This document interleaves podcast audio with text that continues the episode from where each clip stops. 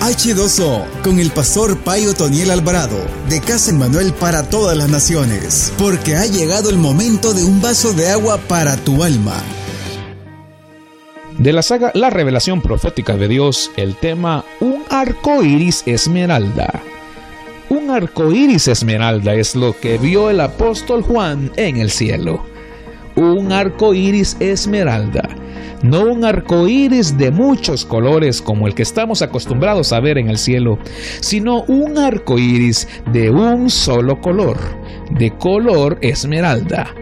Un arco iris no a manera o a forma de arco, sino un arco iris circular, porque dice su palabra que estaba alrededor del trono de Dios cosas inimaginables. Por eso el apóstol Juan hace justificaciones literarias. Yo le llamo justificaciones literarias a cada una de las descripciones que hace el apóstol Juan en Apocalipsis, que no puede describir fácilmente porque son jamás vistas en la tierra. Y no lo culpo, son cosas que ojos no vio, que oído no oyó y que no ha subido a corazón de hombre. ¿Cómo poder narrar las cosas inimaginables, las cosas fenomenales y extraordinarias que Dios le mostró a Juan en el cielo?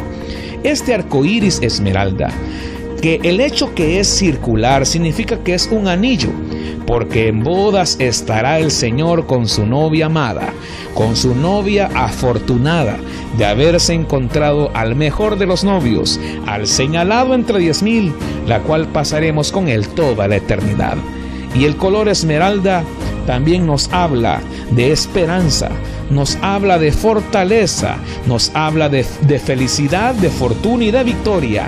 Eso sentiremos y eso debemos de sentir hoy porque tenemos las nupcias también prometidas para cada uno de nosotros muy pronto. Esto fue H2O con el pastor Otoniel Alvarado. Escúchelo de lunes a viernes para recibir un mensaje que te alimentará como el agua en el camino a tu destino. H2O.